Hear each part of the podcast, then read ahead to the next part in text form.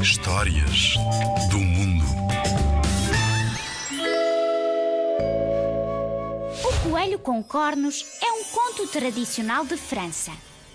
Numa bela manhã de verão, um pequeno coelho estava a apanhar sol numa clareira.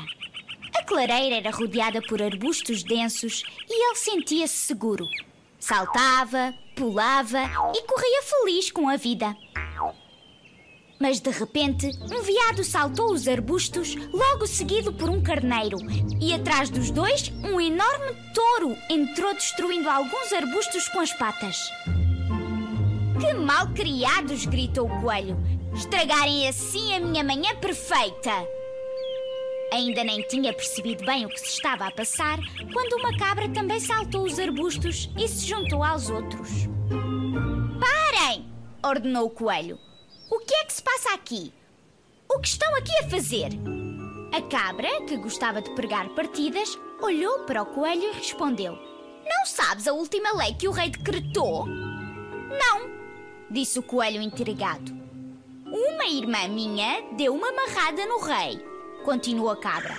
Foi por acidente, mas o rei ficou muito irritado e ordenou que todos os animais com cornos abandonassem o reino, quem ainda cá estiver até ao final do dia será castigado. Por isso, tenho de ir.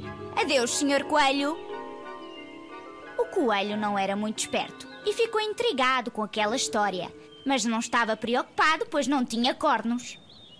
No entanto, ao olhar para a sua sombra, reparou que as suas orelhas enormes e pontiagudas poderiam induzir em erro e começou a ficar assustado. O que é que eu faço? O que é que eu faço agora? perguntava o coelho já cheio de medo. Nasci aqui e toda a vida aqui estive.